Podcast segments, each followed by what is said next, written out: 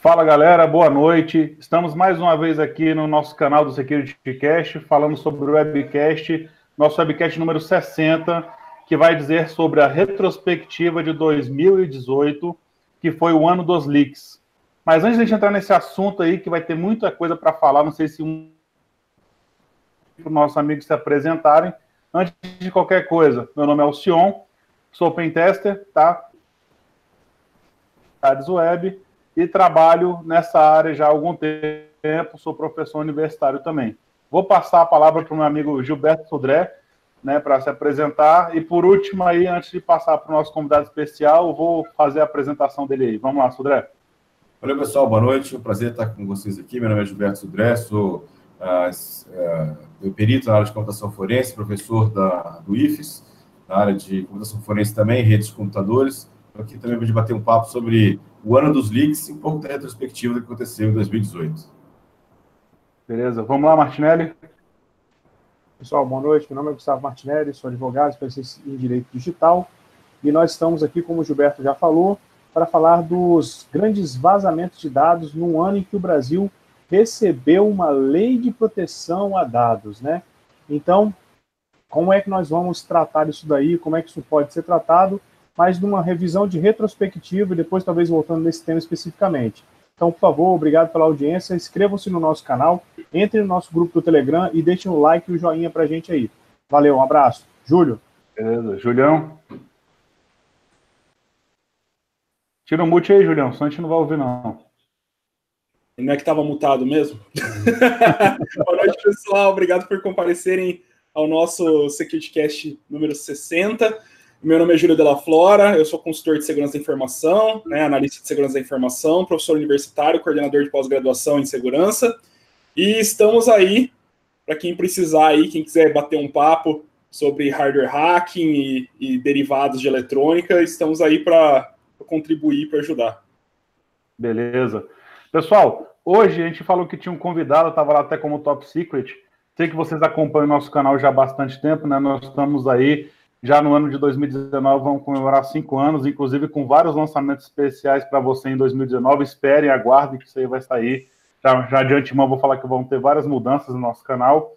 Mas teve uma pessoa que durante toda essa história, no, nos últimos meses aí, que aconteceu o famoso tentativa de takeover né, do Security Cache, se é que podemos dizer isso aí. Mas, enfim, é, teve uma pessoa que contribuiu bastante, que trabalhou meio que no background e apoiou muito o que a gente fez. Então, essa pessoa, o Jonathan Silva, é, que a gente fez questão de convidá-lo, é, é, um, acompanha nosso Security Cast, se eu não me engano, desde o primeiro ano, eu conheci na antes que eu palestrei, e Aí acabou que ele ficou nosso participando do nosso canal e sempre participou ativamente né, de todas as mídias. E a gente fez questão de convidá-lo hoje. Eu vou pedir para que ele se apresente para o pessoal, para que fale aí dele rapidamente. E com conhecimento e agregando valor ao canal, agregando valor ao canal para a gente bater um papo. Então, Jonathan, por favor. Boa noite, pessoal. É, obrigado ao senhor pelo convite. É, sou, eu acompanho o Webcast desde 2014, né? No início mesmo, né? Sou desenvolvedor web é, e mobile e sou entusiasta na área de segurança de informação. E um dos sobreviventes do houve, que aconteceu semanas atrás, né? é, vocês vão ver aí. Sobre, temos da zoeira também na área de segurança.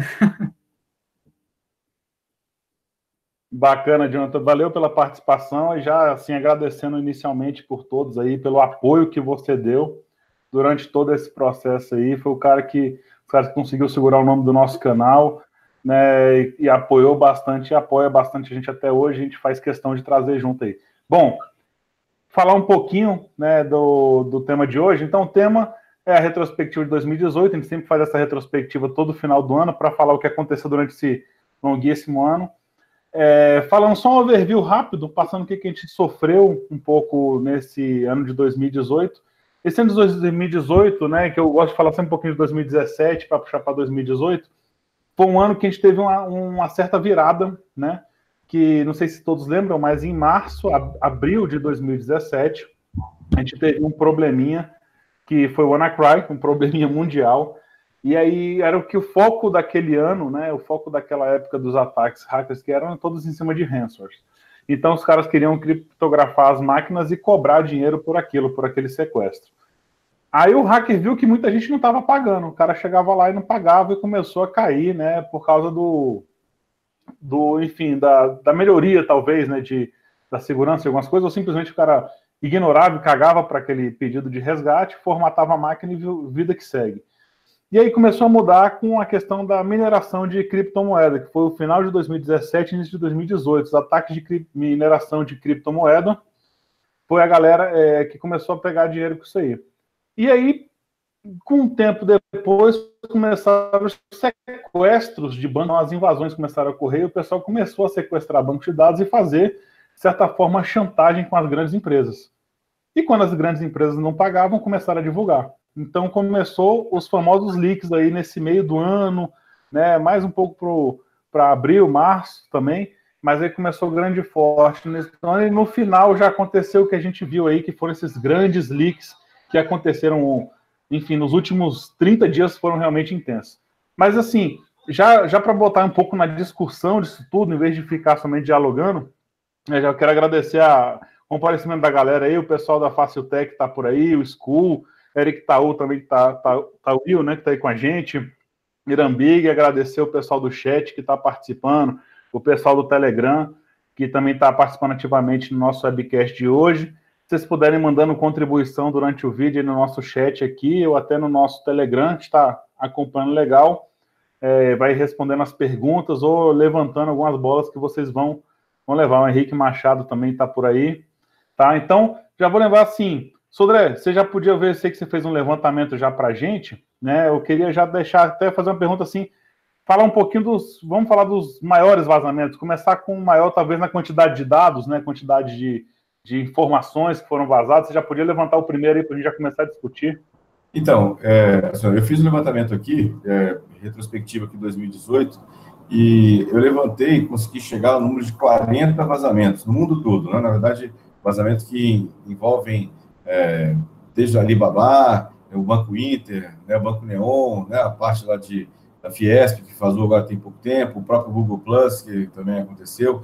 E aí cheguei a seguinte, seguinte estatística aqui: o, maior é, vazamento mundial em quantidade de usuários, né, em, em sensibilidade, desse ano foi do Marriott Hotels, aquela cadeia de hotéis do Marriott, foram mais de 500 milhões de registros, é, agora em dezembro de 2018, né, e aí dados sensíveis de, é, dos consumidores, né, como nome, cartão de crédito, detalhes de cartão de crédito, ou seja, uma série de situações. Esse foi o, o maior do ano, né, pelo, pelo menos em quantidade de registros né, nessa situação.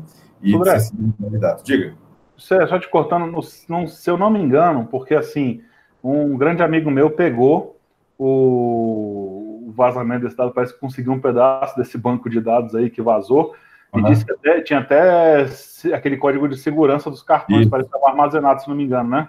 Exatamente. Tinha... Para fins educacionais, né? Só para lembrar.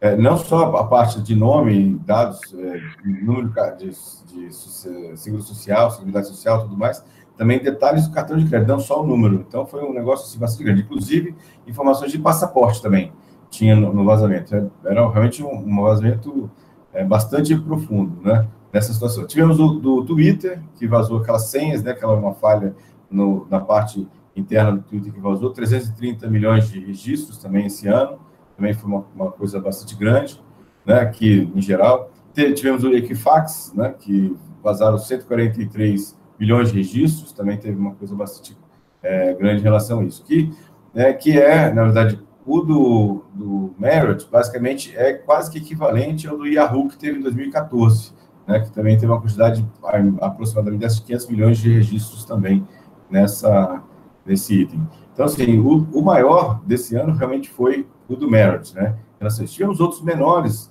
né, da British Airways, da própria Dell agora recentemente, aqui no Brasil, a Sky, né, Tivit, né? Tivit, recentemente da Tivit também, né? Uhum. A Tivit foi menos uh, em relação, assim, em quantidade de registros, mas é, é uma observação interessante. Ela foi menos em quantidade de registros, mas foi importante em relação de profundidade, porque o, o que vazou da Tivit não foi assim até muitos registros, mas foi é, toda a parte interna, a arquitetura de rede. DNS, proxy. Né? Proxy, NAS. Permita-me falar. O, o, maior problema não foi nem simplesmente o vazamento da Activity, concordo com vocês, já vazou muita coisa. Foi o vazamento de, de credenciais de acesso Isso. a servidores de clientes, né, que eles prestam tá. serviço. É, 29 mil, né? Foram 29 mil, é. É, enfim. E, para fins educacionais, testaram é. essas credenciais e várias já funcionavam ainda, né? Para fins educacionais, testaram isso aí. Eu fiquei sabendo que testaram vários. Tá. E aí, logo depois que aconteceu o vazamento da Tivit, a gente começou a ver um monte, uma série de vazamentos que foram derivados do vazamento da Tivit, né? Que aí as pessoas usavam os, as credenciais que estavam vazadas para fazer outros tipos de ataques. Então, teve um, uma, uma, assim, depois, né, uma leva de vazamentos em relação a isso. E aí tivemos lembrando, um vazamento que não foi muito também bem. teve aquela questão do SERPRO, né? O Ministério Público do Distrito Federal estava tá investigando que era acusado até de vender dados, né? Isso, isso. Isso é mais no começo do ano, né? Teve nessa... Isso, em maio, maio de 2018. Exatamente. Foi até uma preocupação Mas... do, do governo federal, porque tinha muita informação ali de vários órgãos do governo, né? O interessante é que nós temos órgãos públicos também envolvidos em leaks, né? É. Sim. E só para complementar, Sudré, desculpa te cortar de novo, eu, já, eu, tô, eu tô parecendo uma faca hoje, cortando tudo. Mas, assim, é porque eu, eu, sem querer, eu criei um neologismo, cara, porque esse negócio, a invasão que, enfim, o leak da Activity, foi a primeira vez que eu vi que um leak que, que criou o chamado fork de leak, né? O cara tá fazendo fork de leak, ou seja, o leak eu faço fazendo vários forks de vários outros leaks. É. Ah, o do Banco Inter foi um, foi um vazamento grande, eles, eles negaram, negaram o tempo todo. Só que, não sei quem viu, essa semana eles fecharam um acordo com o Ministério Público. 1,5 milhões, né? Foi, não foi muita coisa, não. É, até que não foi muito, exatamente. É. Mas, assim, para mim é uma confissão de culpa, né? O cara, ah, o cara fechou pagar, não vai pagar um milhão e meio de reais porque achou que não, não é verdade. vou pagar um milhão e meio de reais aqui só porque eu tô, tô bonzinho hoje. Eu vou, exatamente. Então, assim, claramente aconteceu, né? Não tem uhum. isso, né? Né? Tivemos aquela, aquela vazamento dos CPFs aqui exposto num servidor também, que agora que foi bastante aqui no Brasil, foi especificamente no Brasil.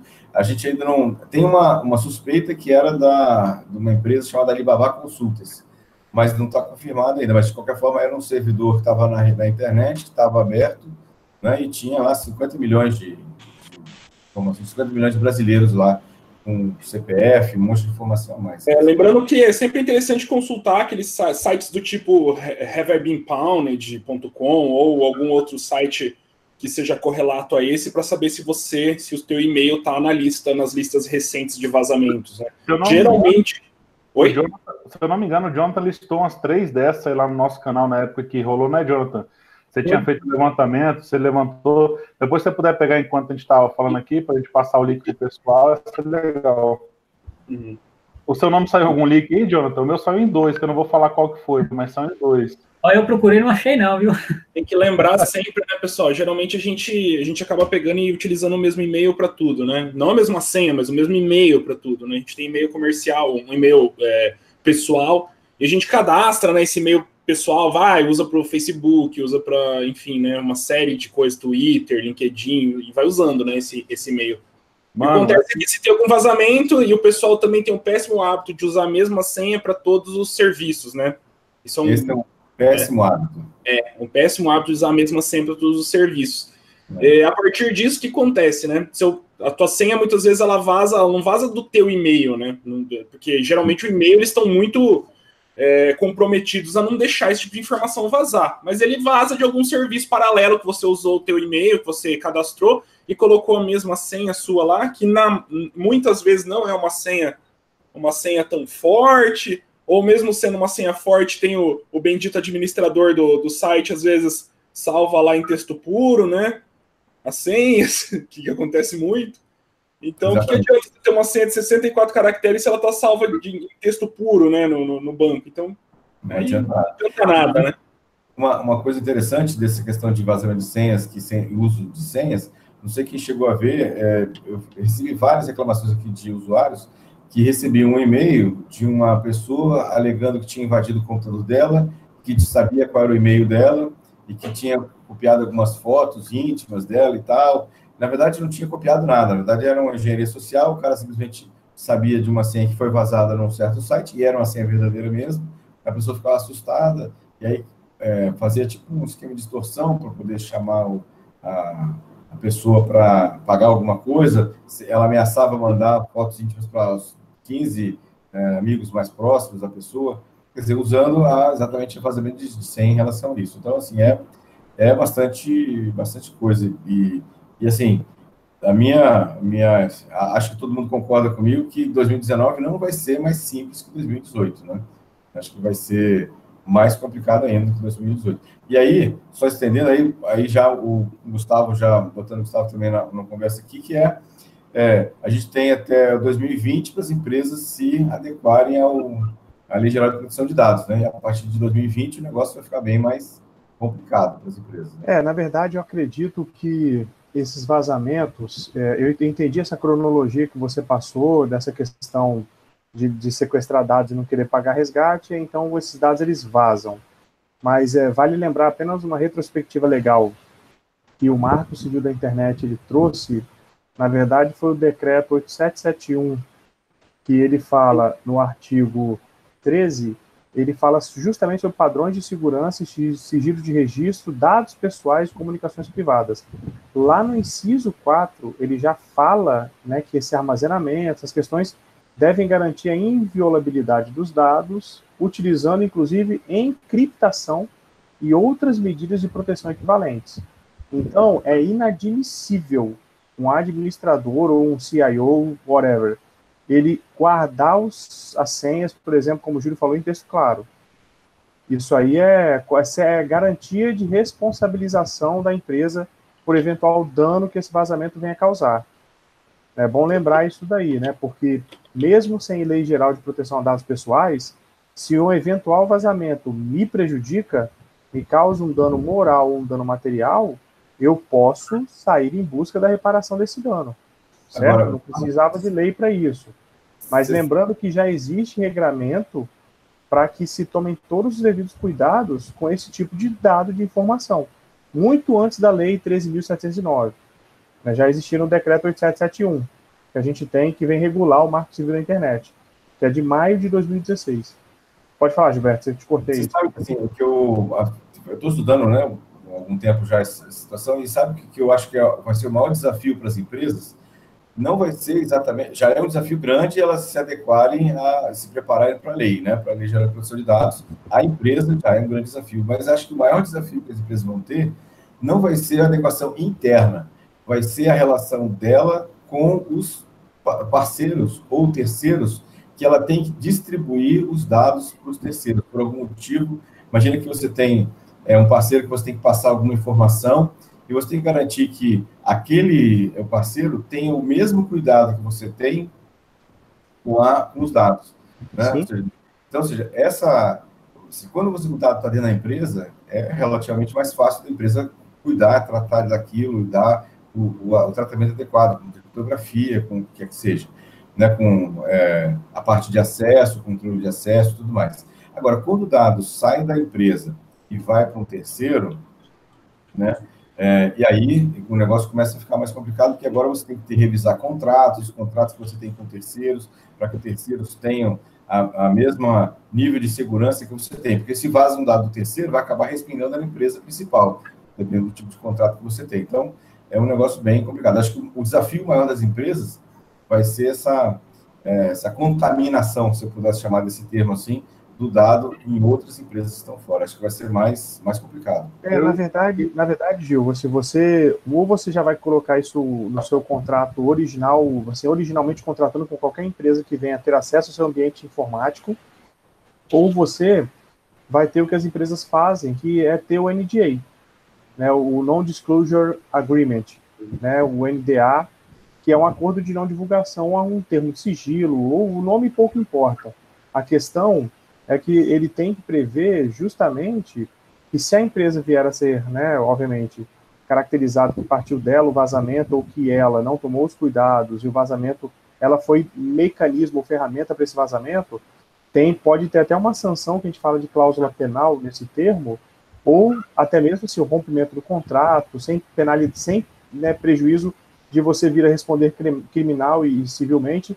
Então, tem que se tomar muito cuidado e fazer esse tipo de blindagem jurídica, porque pode todo mundo vir a responder por isso também no processo. Agora, o que, o que mais a gente tem notado é a utilização de documentos esparsos, como esse NDA que a gente fala, para assegurar. A empresa ela entra para trabalhar no cliente, o cliente fala, assine isso aqui antes de qualquer coisa, assine isso aqui. É. É, então é interessante isso daí. A gente fala dos vazamentos, né? mas assim, a gente até acha, eu, eu esqueci pelo de comentar vazamento que foi até foi divulgado hoje no New York Times lá, em que o Facebook deu acesso a 150 empresas aos dados completos. E aí não estamos falando só de dado de, é, da, da pessoa, login, mas as mensagens. As empresas tinham acesso até às mensagens que as pessoas trocavam entre si dentro do Facebook. Ou seja, o negócio, assim, né? É, é Lembrando que não é a primeira vez, né? Não. Exatamente. Né? Esse ano, acho que foi a quinta vez que o Facebook foi envolvido em alguma coisa dessa natureza, né? E é legal falar que foi o, a forma que o jornalista falou, essa matéria do Globo News, aí do, do Globo News, ele falou como escambo de dados pessoais. Eu achei fantástico. Era exatamente isso. Ela entregava os dados dos clientes dela e recebia de outros clientes. O que, na verdade, não seria é, digamos assim, legal, porque eles estão fazendo a troca ali de dados de cliente. Só que o cliente não estava ciente disso, o que tornou, aí sim que tornou ilegal, né? Porque você, ou você assinou, disse ok lá naquela mudança lá e cagou porque estava escrito, que é o que todo mundo faz, ninguém lê. E, né, deu merda. Mas se o contrato não estava claro, também é uma falha. Então o cara tinha que ter claro no ah. contrato que, que eu estava autorizando que ele compartilhasse meus dados com terceiros. Assim, então, agora, pessoal, compartilhar dados de nome, né, relacionamento de amigos. Agora, compartilhar dados, as mensagens que eu trocava com as pessoas, cara, é um negócio assim, extremamente. É... mas, mas, provavelmente o contrato estava claro, é que o pessoal não lê. Você coloca lá, eu li, eu aceito os termos né? é. Ninguém lê. Pessoal, só, rapidinho, só lembrando que no contrato você tem um princípio que a gente fala da pacta sunt servanda, ou de que o contrato gera lei entre as partes, beleza? É isso daí que vocês estão falando. A grande questão de nós termos uma lei de proteção dos dados pessoais vem justamente exigir algumas coisas antes que essa cláusula seja válida. Embora, como o Gilberto falou, a lei vai entrar em vigor 18 meses né, após a publicação. A publicação ela aconteceu em agosto de 2018. Né? Então, assim, é, por que dessa lei, se eu já tenho cláusula contratual, você aceita ou você não utiliza o produto? E pelo contrário, a lei vem dizer que você, primeiro, permita exclusão dos seus dados e que eles sejam excluídos, não seja que nem o caso do Google, que ficou gravando o Wi-Fi com o carrinho do Google Earth pelo mundo inteiro. Os Estados Unidos deram a ordem direta, mandou apagar o HD, os HDs que continham informação. O, o Google falou que apagou e depois encontraram os HDs armazenados num, num um lá da vida. Né? Então, assim, é que você efetivamente exclua os dados e que você também diga claramente, de forma transparente, que utilização dos dados pessoais será feita desse cliente, desse consumidor. Certo? Lembrando que não é mais usuário, esquece usuário, é consumidor ou cliente. Certo? Que inclusive a prestação de serviço a título gratuito é fornecimento de serviço dentro do Código de Defesa do Consumidor. Problema nenhum com isso, certo? Então, lembrando que, ah, mas a cláusula fala, pouco importa, ela tem que estar aderente à lei. Hoje não dá para exigir pelos 18 meses. Agora, muito mais é como é que você olha para isso à luz da Constituição, que garante a privacidade, garante isso, garante aquilo. Você está relativizando um direito fundamental. Você está dizendo, olha, se o concordar na cláusula, então pode acontecer. Não, gente, espera aí. Tem que entender isso melhor, certo? Então, muito além, ah, estava previsto, podia até estar. Tá. O Facebook falou para mim o que, que, ia acontecer quando eu clicasse eu aceito. As vou compartilhar com parceiros. Quais parceiros? Vai compartilhar o quê? Só meu CPF, meu nome? Ou vai compartilhar também o tamanho da minha meia? Entende? Então, essas questões devem ser muito bem analisadas. Mas, de novo, essa lei não está em vigor ainda, né? Mas é só para vocês entenderem que quando ela entrar em vigor para frente, esse papo de tá lá, eu aceitei, tá valendo, e muito mais, pode até tá valendo, mas tá de acordo com a Constituição? Não tá? Então não quer dizer que o fato de você aceitar é, você está abrindo mão desse direito seu constitucional. Isso não quer dizer isso, não. E pelo contrário, está assegurado e se a empresa realmente causar um prejuízo, você corre atrás. Certo? Só para assim, ficar bem claro, que às vezes falar, ah, poxa vida, aceitei o termo, fim da linha, né? Tenho que aceitar o vazamento de dados e o escambo com as minhas informações. Não, muito pelo contrário, entende a situação e propõe a ação se você achar que causou algum dano. Obviamente, o dano tem que ser provado. Outro foco técnico também da LGPD, nesse ponto, é a questão da rastreabilidade desses dados que são compartilhados. Porque no momento que você, como você comentou, que ah, eu quero que apague meus dados que eu compartilhei com o Google, aí o Google vai falar que compartilhou com o Facebook, que compartilhou com a empresa X, com Z e com K. Toda essa rastreabilidade desse dado, meu, ele vai ter que ser apagado também. Agora imagina como vai ser feito isso, cara, esse controle. Né? E assim, aí, como é que vai ser provado que isso fez? Cara, isso é um problemão. Assim, pedir, ordenar e mandar, baixar a lei é uma coisa, outra coisa é você conseguir fiscalizar e efetivar que realmente está sendo cumprido. É muito complicado isso aí. Até dentro da empresa, né? Porque você tem vários níveis de acesso dentro da empresa e tem níveis de acesso que podem ver aquele dado, tem, dado, tem níveis de acesso que não pode ver. Então, assim, é bem controlar essa situação, né? De, que é, isso, desculpa, isso sim, que a gente está falando de grande empresa que, assim, o cara paga e resolve.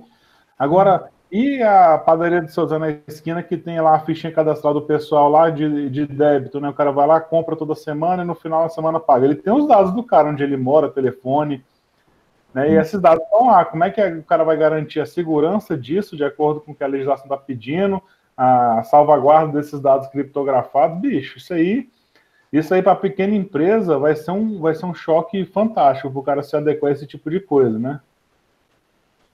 Eu não, eu não vejo eu não vejo opção à frente de como médias e pequenas empresas conseguiriam se adequar até 2020 para essa situação. Eu não consigo imaginar uma maneira que, que, que, elas consigam fazer isso. Eu não sei vocês, né? Mas... Eu, vou, eu vou contar para você um caso. Eu acho que eu já contei, numa, numa, visita que eu fiz aí à Inglaterra, eu conversei com algumas pessoas que são, eram responsáveis por, pelo controle e foi eu viajei, eu fui para lá faltando um mês da um mês ou menos de um mês para a GDPR, GDPR ser aplicada lá. E assim, a gente acha aquela coisa de brasileiro, né? Que a gente deixa tudo para a última hora, cara, isso é conversa, né? As grandes empresas britânicas estavam lá na época consultando e debatendo para ver como que eles estavam iriam fazer para se adequar à lei. Porque lá existe um órgão que é de apoio, um pouco diferente aqui no Brasil, né? Que era mais. mais é... Coercitivo, né? Isso, talvez é. seja essa palavra. Mas é regulador, digamos assim. É. E lá não, ele, ele não é só regulador, como é também de apoio e estava dando esses apoios às empresas. E falou: não, o pessoal está correndo atrás agora. Menos de 30% migraram. Era assim, sem querer falar o dado muito específico, eu não posso. Mas era mais ou menos isso aí. Então, assim, à luz de um mês de aplicar. Agora imagina como é que isso vai ser no Brasil, cara. Eu. Oh. É, na boa, não tenho nem ideia. Alcion, então, sobre o que você falou, essa questão da agência reguladora, na lei 13.709, que é essa lei geral de proteção dos dados pessoais, no capítulo 9, artigo 55 e seguintes, até o 59, ele tem a questão da Autoridade Nacional de Proteção de Dados, a ANPD, e do Conselho Nacional de Proteção de Dados Pessoais da Privacidade. Acontece que esses dois órgãos, eles foram vetados. Então, esses artigos, eles não existem, eles estão vetados. Então, há um movimento político-judiciário aí para que se permita a criação dessas autoridades porque senão eu tenho uma lei que pode não produzir resultados, argumento deles, tá? Eu tenho uma lei que não pode não produzir resultados porque eu não vou ter ninguém fiscalizando efetivamente e objetivamente a aplicação dessa lei. Então isso está em discussão. A justificativa disso aí foi porque quem queria, quem tem que criar por isso. lei, até sabe, é, é, tem que ser o executivo. E quem tem que controlar tem que ser o executivo, e não porque é, é órgão do executivo, sim. Exato. E, então o, o, pessoal do legislativo não podia ter imputado a criação disso aí. Então a ideia de ter vetado essas duas as agências, nas né, criações desses dois órgãos, foi porque o Temer falou que ia criar, mas essa, essa bomba ficou para o próximo presidente, né, no caso. Isso. É, mas assim, não, vai ser criado, não. vai. Ainda vai tem criado. 12 dias aí para criar, né? Tá, né? é. Não, tô, tô, mas brincadeiras à parte, então esses órgãos espero em Deus que eles também orientem e deem suporte às empresas, né? Uhum. Bom, galera, meio que voltando aqui para o nosso, pro nosso tema também, né? A gente deu uma desvirtuada, assim, acho que a gente dá uma encaminhada. Eu lembro da nossa brincadeira que 2016 não acabava. Lembra, Sudé, o pessoal do Secret Care? 2016 está longe para acabar. Aí 2017 já começou com a Anacry, né? E terminou 2017 mais tranquilo um pouco. Bicho, 2018 veio com gosto de sangue, né? O finalzinho, cara. Tipo assim, o cara já batendo e, e paulada, como essa do Facebook que você falou. E tem até um que o Jonathan estava comentando mais cedo aqui sobre o vazamento de dados da, da Sky, né, Jonathan? Você queria falar um pouquinho isso, sobre isso? É... Foram vazados mais de 30 milhões de contas, né, nos servidores é, Elasticsearch, que é tipo um servidor de buscas. É, foi para Sky Brasil e Ativista. Ativista não conheço, não. Se você conhece. É. Essa Activity foi aquela que vazou os dados, a gente acabou de comentar aqui sobre vazou os dados de clientes e tal. Esse aí foi um dos forks de vazamento, né? O fork de vazamento de dados foi um deles. Só um dos servidores tinha quase 400 gigabytes de dados. Imagina, né? 400 gigabytes de clientes da Sky, né, cara? É realmente é uma pancada. Imagina você lá, a gente que tem esse conhecimento pouco procura, né? Tava até falando aqui no chat com a galera o pessoal tá falando assim, pô, tem que tomar cuidado com esses negócios aí, a, é, Lost My Password, né? O cara chega, entra aqui seu e-mail, seu senha, que eu vou dizer que vazou, né? Ou não. Então tem que tomar cuidado para não sair digitando sem qualquer site desse que é perigoso. Tem que buscar uns mais confiáveis, que a gente vai fazer um apanhado que a gente até listou, e até o Jonathan também listou lá no nosso canal. Fazer um apanhado e vamos colocar nos comentários do canal aqui os que são, ou que podem ser confiáveis, né? Porque a gente não pode também depositar ficha nem em grandes empresas mas assim, é bom para você olhar lá, ver se já teve algum tipo de vazamento ou não. Porque vários deles são para verificar se seu, seu e-mail existe, né? Se é uma senha que está sendo usada para criar word lists. Então, tem vários tipos de ações que o pessoal faz somente para capturar dados na internet. Pois é, é... me fala é...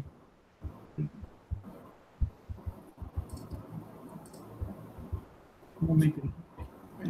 Tranquilo. Vê, procurei. Falei. Vamos. É, bom, porque deixaram o servidor público, né? Uhum. Dessa. E não usou nenhuma criptografia. Ah, do Elasticsearch você tá falando, né? Criptografia. Não foi só dele, não, cara. É, o pessoal usou muito aí o, o Shodan para fazer busca do, por uma vulnerabilidade do Elastic, Elasticsearch. Isso eu achando um monte de empresas que utilizam que estava aberto para geral, né? Eu acho que eu sou até uma notícia disso aí. É, essa é, é uma das, das questões essa do, do CPF aqui, nacional aqui, que tinha o banco estava completamente aberto no, no site. Cara, e, o... ah, desculpa, Gilberto. Aí, aí tentaram falar, localizar quem era a empresa, não sabiam, entraram em contato com o provedor, que era responsável pela hospedagem, avisaram os caras para depois. A, o banco ficou aberto, acho que 15 dias, ou mais até, né, até conseguir localizar quem era a empresa para depois fechar o, o banco. O problema, o, o, problema desses vazamentos de dada, dados é a API do Shodan aí quase de graça, entendeu? A 5 dólares na Black Friday. Esse é o grande problema. Os caras pagam 5 dólares, compram compra o acesso à API do Shodan, né? Compra a versão premium e, cara, 24 horas procurando coisas. Quem pagou, levanta a mão aí no vídeo. É, né? Lógico, né? Quem que não tem a, o Shodan, o premium do Shodan? Lá, lá é, e assim, é para a vida toda, é 5 dólares. É, é 5 dólares para a vida toda. Você imagina o que, que um que um bom programador aí com fundamentos de segurança da informação não faria, né, com essas buscas do Shodan? Que, cara, ele tá aí indexando coisa 24 horas por dia, é, é, é, meu Deus, é. Se você começar a pensar no absurdo que é o Shodan, esses dias atrás eu não lembro. Ah, tá. Esses dias atrás teve o. Só, assim, sem querer sair muito do tema, mas. Bom, vocês sabem que o Shodan, obviamente, indexa dispositivos conectados à internet, IoT, embarcados e qualquer coisa, né, obviamente qualquer coisa tem IP. Esses dias atrás o pessoal estava fazendo uma campanha lá para o canal daquele youtuber lá, o youtuber mais com o maior número de, de inscritos do mundo, que é o PewDiePie. Eles estavam fazendo uma campanha para o PewDiePie continuar tendo o, o maior número de seguidores do mundo. E eles, se não me engano, eles enviaram essa campanha para mais de 35 mil impressoras, que eles encontraram provavelmente no Shodan, né? Porque é o único lugar que. Um dos únicos lugares que faz essa, esse agrupamento de dispositivos, né? Lógico, ou Shodan ou derivados, né? Mas esses buscadores que, que indexam IoT, né? Que indexam é, embarcados e coisas do tipo. E eles. Oi? Melhorzinho, não? Será que não tinha um motivo melhorzinho, não, para fazer esse tipo? É pra você ver, então, é, é, é, qualquer coisa banal, né? Então, o que, que aconteceu? Eu até, eu até falei assim, pô, eles estragaram a brincadeira, né? Por causa de um negócio bobo. Porque agora saiu na mídia, né? Agora que saiu na mídia, provavelmente o pessoal, a maioria das, de, de quem foi é, lesado por esse, por esse ataque, entre aspas, aí vai tentar arrumar, né? Vai tentar consertar essa falha.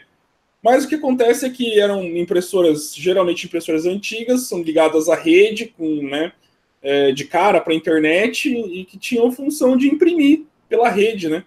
E tem um software de exploração de impressora que é o Pratt, né? Que serve justamente para isso, para fazer esse tipo de. É um framework que serve justamente para fazer ataques relacionados a impressoras. E, e, isso misturado com o Shodan vira uma bomba, né? Porque você tem lá todas as impressoras vulneráveis, um software que automatiza ataque de, de para impressora. Então, isso pode ser utilizado, extrapolado para diversos outros segmentos, para diversos outros dispositivos, que é o que acontece, né? Mas o lance é o Shodan, né? O lance são esses dispositivos, esses, esses buscadores que indexam informação dessa maneira aí, baseado por, por porta, por IP, por serviço. Aí sim o negócio fica feio, porque assim você consegue é, grandes quantidades de alvos simplesmente com uma busca, né? Antigamente a gente tinha, antigamente não, a gente ainda tem os Google Dorks, né, os Dorks do Google, mas eles não têm a precisão absurda que a gente tem no Shodan, né, que indexa por serviço, que indexa por por palavra-chave específica, né? Por banner e coisa do tipo. É, exatamente. Até por local, né? Por range de IP, por banner do serviço, né? Por porta e por banner, enfim. Assim, acho que tem algumas perguntas lá, você quer. Pode, pode puxar as perguntas aí, Sudré, se você tiver na mão, porque eu não anotei aqui, não. Eu não tenho aqui do. É, aqui. O Henrique Machado pergunta se tem alguma pena hoje em dia para uma empresa que diga que seus dados estão privados e vazam, né? ou seja, existe isso. Uh, e aí, Gustavo, acho que é melhor para responder. É, aqui. Gustavo, é mesmo o, o, próprio caso do Banco Inter, né? Provavelmente. É. Olha, depende muito, assim, existe alguma pena, então nós estamos falando efetivamente de crime, né? E aí, nós temos alguns tipos penais que falam sobre essas questões como, por exemplo, tem uma seção 4 do Código Penal, por exemplo, que fala dos crimes contra a inviolabilidade de segredos, que é a questão da divulgação de segredo, violação de segredo profissional, aí tem a questão também da invasão de dispositivo informático, dentre outros. Então, se eu estiver falando de um crime, eu tentaria verificar se a conduta da empresa entrou dentro dessa tipificação criminal. Agora, se eu não tiver um tipo criminal para aplicar, não é crime. Mas isso não exclui a esfera civil, ou seja, eu buscar a reparação do meu dano moral ou material se eu tiver tido. Por exemplo, alguma informação que vazou, com uma informação sensível minha, que revelou minha estratégia de mercado, isso me gerou um dano material, excluindo a, esfera penal. Eu posso, obviamente, processar por isso também. Então tem que ver isso daí. Agora, crime eu só posso aplicar se ele já existir. Se ele não existir, eu não posso aplicá-lo. Então tem que ver se ele tá, existe no Código Penal ou não. Mas sobre isso, eu tenho esses três tipos que eu falei para vocês. E tem, obviamente, a questão de inviolabilidade de correspondência, mas aí tá bem, fica bem fechada essa, essa questão ligada a dados ou não, né? A questão acerca de danos morais e materiais, o, o problema é você fazer a ligação entre o dano material e o vazamento da informação, né? Vamos supor Exatamente. que você tem o vazamento da informação e que algum indivíduo mal intencionado utilizou essa informação para, sei lá, criar uma conta no seu nome ou, ou, enfim, assinar um serviço no seu nome. Dali seis meses você está com o nome lá escrito no Serasa. Né? É, o, que, o que a gente chama isso no direito é nexo de causalidade, né? Eu tenho que uhum. provar que o dano foi causado por aquela conduta, então esse é o nexo de causalidade. Uhum. seu cartão, né? E aí é, usaram o seu cartão para fazer uma compra, mas vazou da onde, né? Você tem que provar que vazou daquele Exatamente. Isso, isso. E daí é o que fica quase impossível de fazer, né? A é, questão. O Henrique ainda ele fala que ele enviou uma mensagem para uma empresa perguntando se tem alguma recompensa para falhas críticas. É, eu, eu vou fazer minha observação, depois comentar, comentar abrir para o comentário de vocês, mas assim, essa questão de entrar em contato com empresas perguntando sobre falhas é uma questão, na minha opinião, bastante arriscada, porque é, a empresa pode achar que você está preparando uma situação de achaque ou de é, algum tipo de é, pedir algum tipo de recompensa.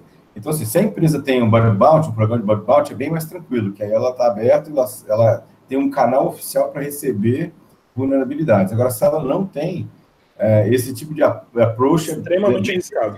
É bem sensível. É. Inclusive, Gilberto, é, inclusive, é, lá no, no, canal da Extreme Security, que eu faço parte também, a gente falou sobre bug bounty numa determinada, uma determinada hora do Hangout, nós conversamos sobre isso, o pessoal tinha dúvida, falou assim, ah, mas e se a gente acha uma vulnerabilidade na, na empresa e a empresa não tem sistema de bug bounty. Fala assim, filho, se, se ela não tem um sistema de bug bounty, você não deveria nem estar tá procurando vulnerabilidade naquela empresa. Porque o, o simples fato de você Exatamente. estar procurando vulnerabilidade naquela empresa, eu acho que, dependendo da situação, já entra como um crime de, de invasão de dispositivo informático. Dependendo da situação. Tá roda. Oi? E descobrirem que é você, você tá. É, é exatamente. Inclusive, um dos nossos, um dos nossos é, participantes do grupo teve problemas judiciais exatamente por isso. Né? Por conversar e, e, e, e apresentar as informações das falhas, e depois a, ele foi acionado judicialmente né, por conta da, da, falha que ele apresentou. Então, observe. Provavelmente até embasado na, na lei Carolina Dickman, né? Se eu não me engano. Não, fala então, assim, desse tipo de questões, a lei Carolina Dickman está aí para exatamente é, é, e, e, tem a questão da. É, a lei de, de invasão de dispositivo informático, né? O, o, Martinelli pode falar melhor do, do, que, do que eu, né? Mas. É, o, o, simples fato, assim, até, se eu não me engano, eu estava conversando, porque a, a, minha senhora também é advogada, então. É, é, exato, muito complicado. É, é, vixe, é perigoso. Vixe, não vou nem entrar no mérito.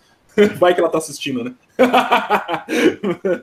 Mas a questão é a seguinte: é, diz na lei que qualquer tipo de qualquer tipo de tentativa de, de, de quebrar algum dispositivo, alguma segurança é, implementada em servidor, dispositivo ou microcomputador, já, já é, é considerada como, como, como crime, né? Então, o simples fato de você chegar num, num, num num portal lá de login e senha, colocar o login e senha admin, admin, mesmo que seja padrão, e logar, você está cometendo um crime. Você já cometeu um crime. Se ele logar, já era. Porque você está, por mais fraco que seja, aí o Martinelli pode embasar ou não, ou pode discordar, né? Que ele que é o advogado, né? Mas por mais fraco que seja o mecanismo de autenticação, está previsto lá que qualquer subversão de mecanismo de autenticação é considerado crime. Mesmo que seja senha 1, 2, 3, 4, 5, 6, né? Mesmo que seja login mim e senha de mim. É porque você está passando aquele mecanismo. Aquele mecanismo foi feito está lá para não deixar você acessar a informação. Se você colocar uma, uma informação que não é sua, não te pertence e que você está usando para acessar uma informação alheia, mesmo que seja muito simples o login e a senha, é mesmo assim é crime. Então, Júlio, olha é. só, essa é uma questão, cara, que muito é. delicada. Por quê? É. Porque existem juristas que falam, por exemplo, né, uhum. se eu não coloco senha no meu celular uhum. e a pessoa tem que rodar a tela para o lado, uhum. ela, ela bypassou algum mecanismo de segurança? Né, a gente entende que não, que não tinha senha. Sim. Mas existe uma discussão se seria ou não. Mas eu estou pegando esse gancho para falar, de repente, uma senha padrão hum. também pode ser entendido como, olha, você não definiu uma senha. Ah, você pegou uma senha padrão e você uhum. não definiu uma senha para esse dispositivo. Então, não tive violação de dispositivo informático. É eu uma tive muito interessante. Eu tive a utilização de uma informação pública, uhum. divulgada na internet, que está uhum. aí para todo mundo ver, e você não mudou, meu caro, assumindo o risco do resultado que foi produzido. Uhum. Isso é, esse é um ponto. Mas aí eu te falo que é uma ampla discussão doutrinária e eu que imagino. poucos autores se aventuram nisso. Uhum. Mas quando você falou que o simples fato de eu tentar, olha, o simples fato de você tentar não seria o cometimento do crime de invasão dispositivo informático. Ah, o, que você, o que você falou tem relação com o parágrafo 1 do artigo 154A, que ele fala que na mesma pena do crime, quem produzir, oferecer, distribuir, vender ou difundir dispositivo, você que é hardware, né? Uhum. Ou programa de computador com intuito de invadir dispositivo, aí beleza, também comete esse crime. Esse parágrafo primeiro foi muito criticado, inclusive, porque ele penaliza os pentester, pentesters. Não, pentesters, é. Porque, é. porque você cria técnicas, às vezes, que você quer invadir. Você Sim. gera programas para invadir. Uhum. Aliás, determinada empresa tem determinado conjunto de segurança implementado Uhum. e uma ferramenta, de repente, que você tenha, seja necessário customizá-la. Sim. Isso é normal. Fora Então, todas crítica- as empresas que desenvolvem ferramentas para técnicas, né? Exatamente. Então, o parágrafo primeiro ele acaba, como é que eu vou dizer, ferindo a livre iniciativa privada aí do mercado, entre outras uhum. coisas que a gente tem também, entendeu? Constitucionais. Uhum. Então, é, mas tem que tomar cuidado com isso. Por isso que a gente sempre fala, faça uhum. contrato, faça o NDA, faça tudo isso. É, é. Aí você Porque vai na, se ligando. Uh, na minha visão, o que, eu, o que eu imaginava acerca dessa lei é que é o seguinte, mesmo sendo um, mesmo sendo uma senha padrão, o, o fato de você ter acesso a informações que você não deveria ter, que estão sobre uma um, uh, estão sobre um sistema de proteção, mesmo que seja ínfimo, é, seriam caracterizados como, como crime. Né? Isso que eu, eu, eu entendi da senha, mas provavelmente tem discussões e doutrinas As diferentes. Várias, é. Várias, é. Uhum. É a famosa é. palavra depende dentro do meio jurídico. Depende. A palavra depende arrebenta com tudo, né? É. Mas, pessoal, eu posso, posso falar na realidade o que, que acontece? Hum. Bom, vamos lá. É, Gilberto, calma. Tá calma, segura o coração, calma. É assim, eu e o Gilberto, a gente tem amplas discussões jurídicas sobre isso, porque é legal a lei. Eu sou cartesiano, aí o cara fica dando volta, bicho. É cartesiano o negócio, meu. Então, vamos lá nós temos a lei e a gente tem também a questão prática do direito, principalmente do direito penal. Então, aí o ministro Marco Aurélio, quer dizer, aí vem o, vem o, o, o, Código Penal e fala que é crime. Aí eu tenho uma leizinha, né, uma lei, lei 9.099. Lei marota, sim? É, uma lei, uma lei marota, uma lei que foge ao Código de Processo Penal, que é do Juizado Especial Criminal, e é para crimes de menor potencial ofensivo ou seja, crimes que têm pena máxima ali de até dois anos, né? E aí você tem uma questão do Código Penal que esse crime, por exemplo, ele é de três meses a um ano e multa. O que, é que eu quero dizer com isso? O crime de invasão de dispositivo informático, ele é de competência da Lei 9.099, Juizado Especial Criminal. Esse Juizado Especial Criminal, antes do juiz dar uma sentença, nós temos três institutos, que é o quê? É, a composição civil de danos, ou seja, as partes, né, o, autor, o suposto autor do fato e a vítima podem entrar num acordo ali pecuniário mesmo de dinheiro é, e acabar com o processo. Aí o juiz nem julga, tá, galera? O juiz já acaba o processo ali. É, e também tem a questão da transação penal. A transação penal é um direito subjetivo do réu. O que, que eu quero dizer? A vítima não opina, ela fica muda na audiência olhando isso acontecer é a hora que o Ministério Público olha para a infração e fala, olha, se você pagar 200 reais, você, esse crime vai ser arquivado, você não pode reincidir em cinco anos, você não, entendeu? E aí e ele fala e, aí, e, e, e, acaba o processo, certo? E aí se o réu, né, se o suposto autor do fato, como é chamado nessa lei, é, ele aceitar, o processo morre ali. Aí se, se não houver composição, a composição depende da vítima querer. A transação penal não depende. E a suspensão condicional da pena também é uma questão que o réu pode aceitar. Se nenhum dos três tiver sucesso, aí que a gente vai para uma sentença. Aí que vai. E a sentença ainda pode absolver, lembrando, né? É, a sentença vai condenar ele, então, a três meses e tal, enfim. Mas isso não é uma pena uh, que a gente vai ter aí, a detenção. Então a gente não vai ter o cara na prisão por isso, né? Mas o que, que eu quero dizer? Que é muito difícil um suposto autor do fato não aceitasse transação penal, por maior que ela seja, né? Porque é uma série de benefícios que ela tem de forma acessória para ele. É, e, enfim, então o que eu quero dizer é que a gente nunca talvez vá ver uma sentença sobre esse crime, porque essa lei permite essas três é, institutos é, chamados por alguns de facilidades, e aí então você não tem uma sentença falando que invadiu o dispositivo e tal, entendeu? Você não, não tem essa verificação. O processo é extinguido antes da conclusão, né? Exatamente. Não, na verdade, ele é extinto dentro do é processo penal. Uhum. Só que antes do juiz analisar as provas, o caso concreto e efetivamente conferir uma decisão. Ah, então, sim, sim. Resumindo, vai dar uma cesta básica e resolver o negócio, entendeu? Não, não, Gilberto. De, de, já tem uma resolução da CNJ que impede que acabe em cesta básica. Mas vai, vai ter algum tipo de pecúnia aí, alguma coisa pro, tá bom, mas... pro réu. É, desculpa, Tinha... galera, acabar com a fantasia aí de vocês, mas é, né? Tinha que ser um tipo. Acontece. Você sabe quando pega o, o, molequinho fumando maconha, ele tem que fazer o. Qual é o nome? O, o saiba. aí tinha que ter um saiba dos racudo também. Assim, ó, já pode porra, né, computador, entendeu? Porque é, você vai lá, né, durante, se não me engano, são três meses, alguma coisa assim, né? E daí você vai lá toda semana. Não tem que você não conhece, não, que você tá sabendo demais. É, o que eu falei, minha, minha senhora é advogada também. Eu ouço muitas histórias. Parece só um álibi isso, hein? Isso é só álibi. É, sei. Não é não, não é não. O, o, o, Eric até comentou uma coisa aqui bem interessante que a gente já está comentando aqui, falando também que cabeça de juiz é complicado, né?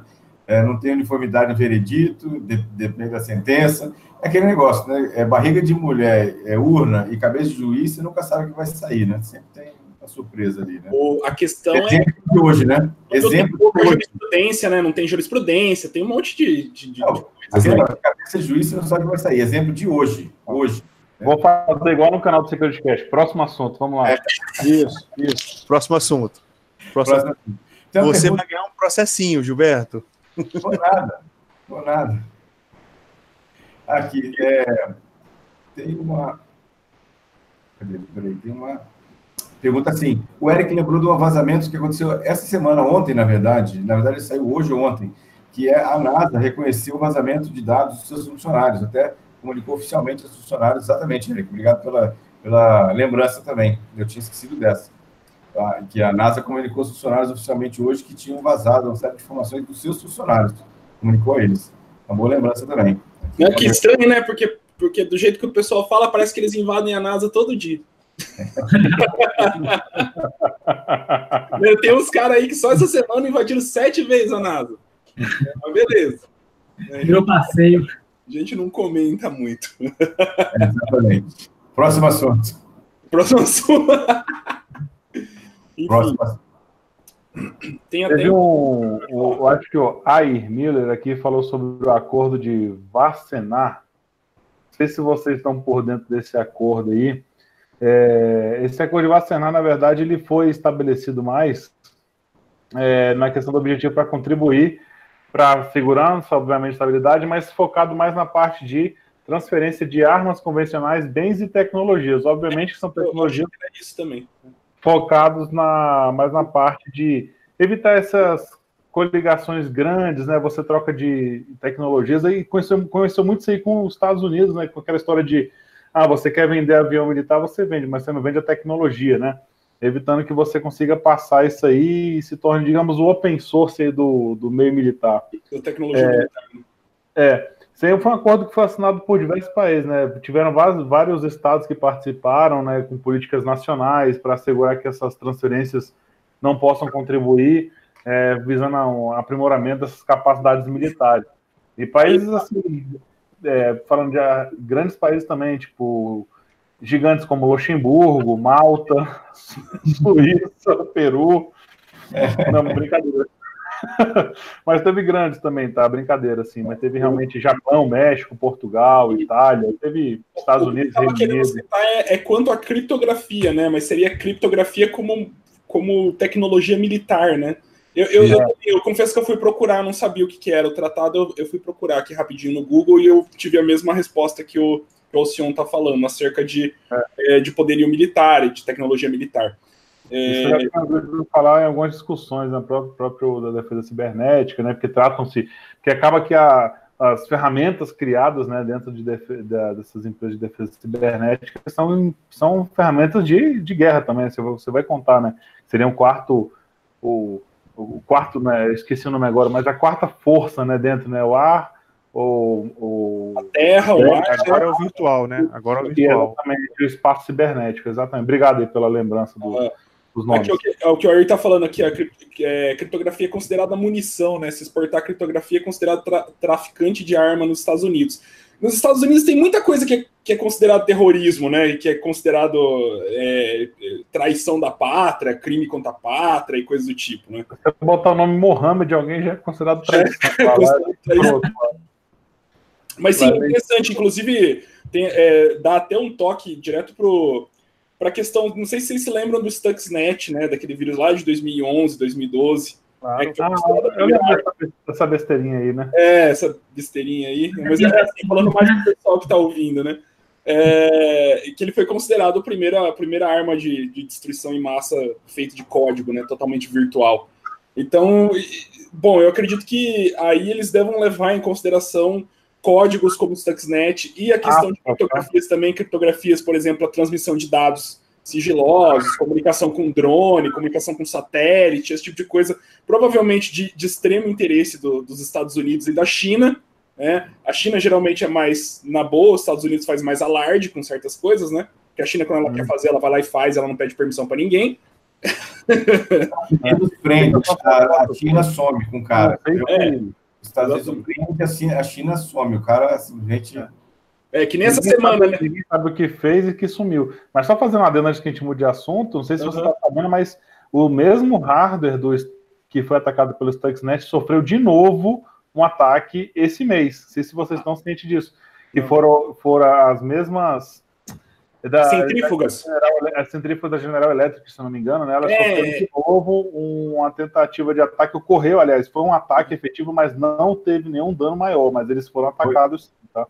Controlador da Siemens também. Foi PLCs da Siemens. Da Siemens, é, PLCs da Siemens. Boa. Obrigado pela correção. É. Ah são os controladores, as, as PLCs ou as CLPs, né, os controlador, é, controlador lógico programável da Siemens, e eles faziam a, alguns ataques diferentes, não sei se o pessoal tá, se recorda aí, o pessoal do chat, mas ela, ela fazia um ataque onde ela poderia aumentar ou diminuir a, a rotação das centrífugas, e entretanto os dados dos sensores eles continuavam os mesmos, ela fazia um spoofing nos dados dos sensores, e dizia que a rotação da centrífuga estava a mesma, quando na verdade ela estava aumentando ou diminuindo a rotação da centrífuga, né, o que ele podia fazer. Geralmente, na questão atribuída ao Stuxnet, ele diminuía a rotação das centrífugas, fazendo com que o enriquecimento do urânio não fosse o suficiente para desenvolvimento de armas nucleares, coisa do tipo, né? Mas uma pode falar. botava ela em ressonância até quebrar a parte interna. Até quebrar, é. Algumas fizeram isso também. Uhum, então, etc. Sim, e, e, eles e o que aconteceu foram mais de mil centrífugas lá em Natanz, em Bushir, né, no, no Irã, e, e, fez fechar, né, o programa de, de, o programa nuclear do Irã, ele, ele ficou fechado. Não sei se ele ainda, se ele já foi aberto, reaberto novamente, mas eu sei que ele fechou o programa nuclear do Irã por um tempo, né, por conta desse desse vírus. É, e, e o, o, interessante é que o Stuxnet ele está disponível aí na internet, então qualquer um que tenha capacidade de, de ler aí as 150 mil linhas de código em assembly, que é a maioria, que é o que está escrito lá, né?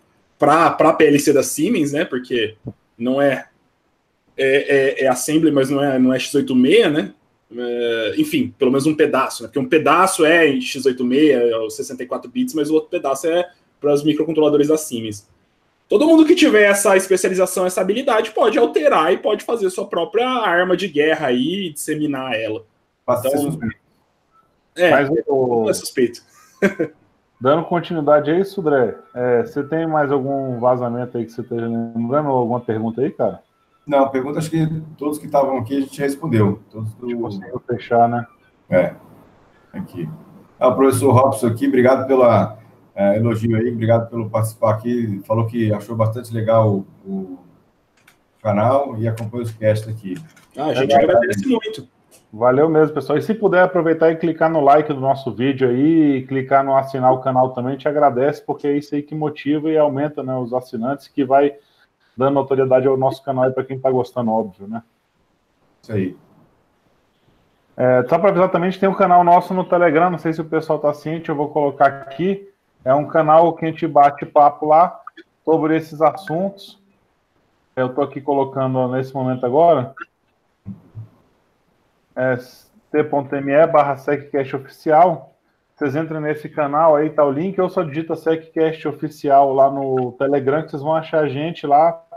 É hoje o maior grupo, novamente, né, mesmo depois da tentativa de derrubar, mas novamente o maior grupo de segurança da informação em língua portuguesa. Voltamos ao 01 do ranking, finalmente. E vamos crescer mais. Se puder convidar o pessoal que trabalha no assunto de segurança, entrar no nosso canal, entra lá e, e acessa lá para a gente bater um papo bem bacana. Isso aí, pessoal. Por favor, aí, deem uma ajuda para a gente, divulguem para os colegas que são que, que têm interesse na área de segurança da informação, que sempre tem, tem papos aí, tem conversas muito interessantes lá no, no nosso canal do SecCast. Independente do nível de conhecimento, né? A ideia lá é aprender e compartilhar conhecimento. Não interessa qual que é o nível de conhecimento de cada um. Uhum. Interessa é compartilhar e, e ajudar os outros. Isso aí.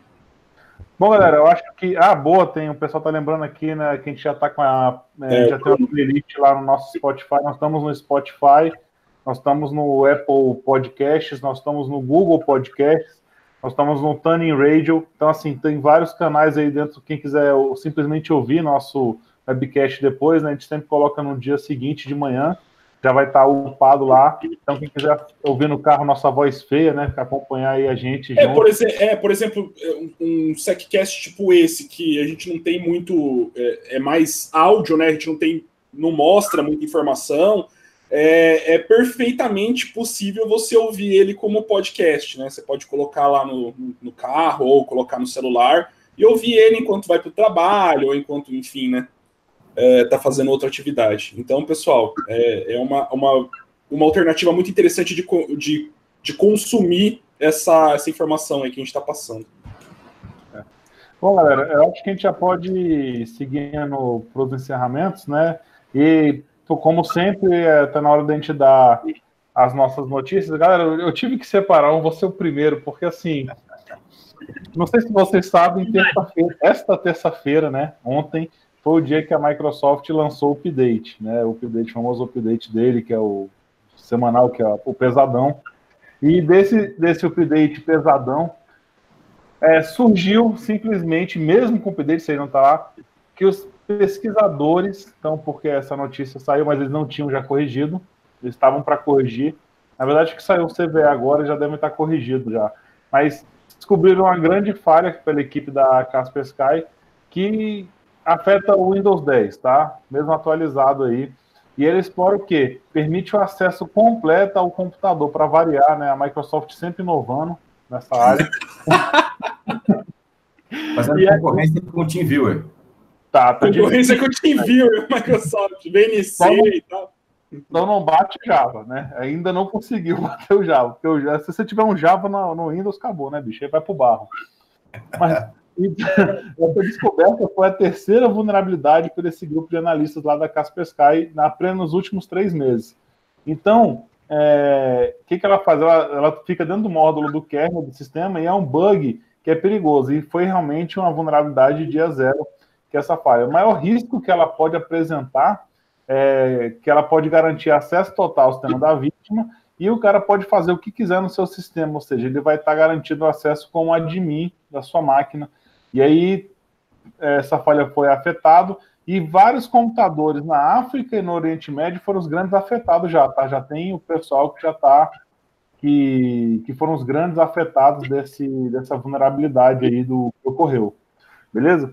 Eu vou passar aqui agora para o Gilberto Sudré, né, acompanhando sempre nossa, nossa ordem para passar a notícia dele não sei se vai conseguir ser sempre melhor do que a da Microsoft, mas vai lá, tenta sorte. A minha, a minha notícia, na verdade, é a notícia dessa semana, né, que até a gente comentou aqui, mas acho que não só pela notícia, mas eu diria pelo conjunto da obra, tem comentado ela aqui, que é o, o que são, basicamente, os vazamentos do Facebook ao longo de todo o ano. Acho que merece uma citação especial né, do Facebook pela é, forma como eles tratam os dados, as vulnerabilidades, acho que ou intencionais ou então é, não intencionais, né, de, de, de, intencionais de vazamento e venda de dados mesmo ou não intencionais. A gente viu algumas também ao longo desse ano, mas assim, pelo conjunto da obra que o Facebook construiu aqui, é, não é uma Microsoft, mas chegou bem perto da Microsoft, assim, né, assim, no sentido de da quantidade de bobagens que os caras fizeram ao longo do ano, um negócio assim fora do normal. Então, para mim, o destaque desse desse final agora de, de Security Cast é ah, ou são as falhas do Facebook ao longo de todo o ano. Beleza. Vamos lá, Martinelli, você está com a notícia aí para a gente aí, a, a última do nosso ano de 2018. A, a questão de retrospectiva com questão de leaks, eu, na verdade, a notícia que eu queria dar é que estão sendo abertas, desculpa o gerundismo aí, mas existem vagas sendo criadas e, e vagas de emprego de analista de dados por conta, obviamente, né, desse volume de dados enormes que nós temos na internet, a utilização de big data, data mining e outros né, mecanismos, é, surge uma nova posição de trabalho que é essa de analista de dados. Então, inclusive a NASA, salvo engano, estava oferecendo, estava vindo vagas é, desse tipo de analista, porque são pessoas que vão ter a capacidade de lidar, não são dados estatísticos, tá, pessoal? Não é questão de estatística, mas são pessoas que vão ter o, a capacidade de lidar com dados dentro de uma empresa. Ou seja, ah, Martinelli, tem ferramenta que faz isso automaticamente. Não, galera, a questão não é essa, né? Aí você não tem inteligência nenhuma, é trabalho manual. A grande sacada dessa post, desse posto de trabalho é você saber trabalhar dados e volumes de dados, certo? Então, é uma coisa que o pessoal fique, fiquem de olho, porque esse tipo de emprego para trabalhar com dados, até por conta dos leaks que nós estamos vendo, eles são postos de trabalhos que vão abrir bastante daqui para frente. E aí a gente tem que entender quais são os requisitos desses postos. Pode colocar na lista de dados vagas no Google que vocês vão dar uma olhada. O primeiro site que aparece é o site do CAP, por exemplo. Massa. Vamos para 2009. Vamos lá. 2019, desculpa. 2019 chegando. Não vamos voltar, pelo amor de Deus. É. é Julião, notícia aí, mano. Aprove... É, não, é, não é bem uma notícia, mas é um software que eu descobri recentemente, um, um GitHubzinho que eu descobri recentemente, vai ser para fuder, todo mundo vai ter que sair daqui e trocar senhas. é, um, é um software que chama Show Me What You Got, que tem referências aí do, do Rick and Morty, né, do, do seriado aí, do desenho do Rick and Morty. E esse software ele é uma, é uma compilação online aí daquele. É um, é uma, uma, um, é um softwarezinho que faz uma busca da, daquela famosa Breach Compilation Leak, que vazou mais de 1,4 bilhões de, de textos, de senhas em texto claro, em texto puro aí. Eu não sei se vocês tiver, tiveram acesso a essa, a essa leak, é uma leak aí que circulou pelo, pela internet aí uns meses atrás, um tempo atrás, de mais ou menos 40 GB. Vocês, não sei se vocês já ouviram falar essa leak, dessa leak. As pessoas pegaram, eu não tive Exato. Então, é, esse, o que, que esse softwarezinho faz? Ele, é, ele tem um servidorzinho lá, ele vai alimentando com mais leaks, né? Se não me engano. E ele tem esse 1.4 bilhões de, de, de senhas em texto puro, mas você consegue fazer o search através desse, desse GitHub. Ele, ele, não vai, ele vai dar o começo da senha, o final da senha, o resto asterisco. Mas, para quem trabalha com OSINT aí, reconhecimento, né, e quem, principalmente o pessoal que trabalha com pen test, é, dá para incluir aí essa ferramenta nas, nas pesquisas diárias aí, se você tem conseguiu vazar ali uma lista de e-mails, pega essa lista de e-mails e usa o softwarezinho para ver quais são os e-mails e quais são as se tem senhas respectivas é, associadas a, esse, a esses e-mails. Beleza, passa você... o link aí pra é, gente. Show me what you got, o nome do, do, do, link. Eu não vou passar, não. Vocês, eu, eu passo para vocês em off depois, mas eu não vou passar pro pessoal do chat, não. Vocês procurem aí, porque eu não quero ser responsável por isso. Boa. Boa. Mas, gente, é, é, é, incrível. Assim, você consegue, inclusive, procurar por domínio. Você procura ali, uber.com. Aí tem lá 203 e-mails que tem uber.com e com senhas respectivas desses e-mails. Então, você coloca ali, arroba Faculdade Federal não sei do que, né? F blá blá blá. E vai ter lá alguns e-mails e algumas senhas referentes também. Então, pessoal, usem com moderação aí, apreciem com moderação. Beleza. E aí, Jonathan, qual que é a tua. Vou sair uma pesquisa aqui dizendo que um terço dos brasileiros prefere ser roubado do que hackeado, né? Quer dizer, a maioria está com o rabo preso aí em relação aos nudes, né? É. Rapaz, nude, nude e leak me lembrou Ashley Madison, né? Com os .gov.br lá, bicho. É. E saiu aqui um bug no SQLite que é, permitia aos invasores, né? Executar códigos maliciosos nas máquinas das vítimas e causar problemas de memória também nos navegadores, né? É, do Chrome, né? Chrome e outros navegadores também, o Firefox, o Edge também, o Opera também.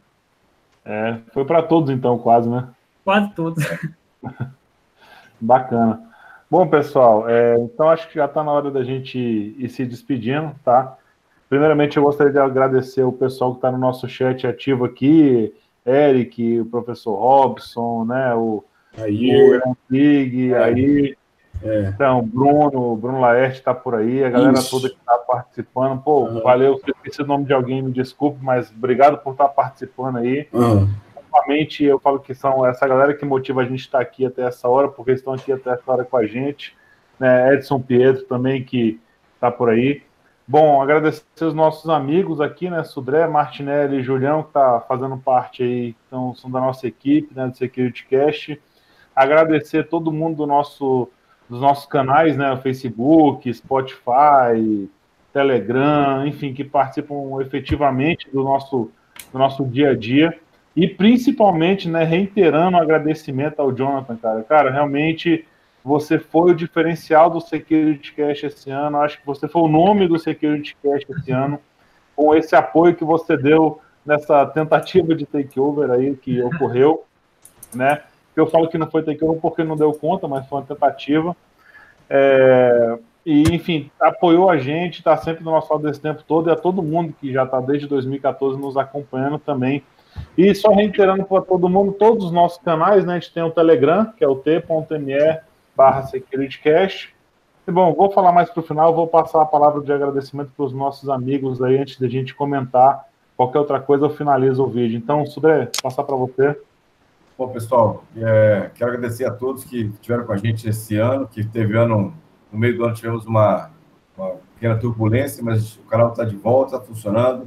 2019 vai ter muita coisa nova aí que a gente já está planejando, vai ser bem interessante, umas umas novidades bem interessantes também. Agradecer o pessoal que está assistindo a gente agora, quem vai assistir depois, quem está no nosso canal do Telegram também, dando uma força lá. O canal está bem interessante, com temas bem legais, a gente está, é, assim, temas mais variados, tanto para o pessoal, pessoas que estão iniciando agora, como pessoal, pessoas que estão mais avançadas, mas assim, acho que o canal está bem interessante, bem democrático, né? ou seja, tudo funcionando numa boa, sem, sem nenhum problema. Agradecer aos meus amigos, Gustavo, o Alcion, o Jonathan, obrigado. O Júlio de la Flora também, que está aí com a gente aí esse ano todo. Obrigado mais uma vez aí. E a gente vai estar esperando vocês em 2019 aí de novo com o Security Cast novamente. Obrigado. Feliz Natal a todos e um excelente 2019. Boa. Martinelli? Pessoal, obrigado aí pelo, pela audiência em 2018. É, contar com o apoio de vocês. Obrigado, Jonathan, mais uma vez aí pelo apoio que deu no nosso tentativa de takeover ali do canal é, e dizer que o nosso compromisso com o conhecimento, nossos, nossas noites viradas, nossas pesquisas, nosso acompanhamento para trazer para vocês esse conteúdo, para reunir essa galera toda que é muito fera, manda muito bem, ela não morre e a forma de vocês, obviamente, mostrarem para gente que nosso trabalho é bom e que a gente deve prosseguir nesse caminho, sempre levando o nível de qualidade, é retornar para o canal que nós criamos novo e divulgar e pedir para os amigos de vocês entrarem também e se inscrever nos nossos meios de comunicação, nas nossas redes sociais, principalmente o YouTube, para que vocês nos acompanhem também nessa parte do webcast. E também, obviamente, estiver dirigindo, estiver viajando, escutar os nossos podcasts para vocês poderem, não que não puderam estar aqui ao vivo e não tem poder, não podem ver o vídeo, poder pelo menos ali no Spotify baixar o webcast, o podcast e escutar. Beleza, galera? Então, Jonathan, obrigado mais uma vez. E pessoal do SecurityCast, um abraço, feliz 2019 e tamo junto. Vamos lá que ainda tem muita coisa para acontecer no SecurityCast. Obrigado mais uma vez. Beleza. Julião? Ah, beleza, pessoal. Não, não me estendendo muito aí, muito obrigado à, à equipe do SecurityCast, muito obrigado ao Jonathan. Obrigado, pessoal, pela, pela, pelo comparecimento aí. A gente sabe que o Security Cast aqui começa às 11, termina sempre meia-noite, meia-noite e meia, então não é todo mundo que consegue assistir ao vivo, né? Porque muitas vezes o cara tem que trabalhar no outro dia cedo, acordar cedo, às vezes volta da faculdade já tá morrendo de sono. Mas a gente agradece muito aí a presença, a audiência de vocês, beleza? Ótimas festas para vocês, Feliz Natal, Feliz Ano Novo. E é isso aí. Beleza. Jonathan, por favor. Bom, primeiramente, é obrigado pelo convite, né? Eu como eu disse, eu acompanho o SecurityCast desde 2014. Sempre aprendendo coisas novas, é, sempre recomendo para os meus amigos o canal de vocês. É sempre assim, é, é compartilhando conhecimento, né, que a pessoa vai é, seguir a área de segurança informação. É um dom, né? Eu, eu acho que a segurança informação é, é um dom e se a pessoa é, focar na, nessa, nessa área, é, ela tem um, é uma tendência maior de, de conseguir o êxito, né, é, né, na faculdade, na área, no estudo, né? Em algum estudo. E é claro, é, para, é parabéns para vocês também que estão há quatro anos, é, pelo menos o Alcion, é, o Gilberto e o Gustavo, que eu lembro, né? Estão há quatro anos com esse canal. É, bom, teve uns aí que saíram, né? Por causa de alguns problemas. Mas estão de parabéns porque eu aprendi muita coisa com vocês e sempre recomendo vocês é, canal é para todos que eu conheço, que querem seguir essa área. Um Feliz Natal, um ano novo para todos. Muito obrigado. Bom, então, pessoal, antes de encerrar, só lembrando, né, nós temos o nosso site, que é o securitycast.com.br, lá você vai encontrar acesso a tudo. É, nós temos também o nosso canal no Telegram, t.me barra seccast É, nós temos o nosso canal no YouTube, que é SecurityCast.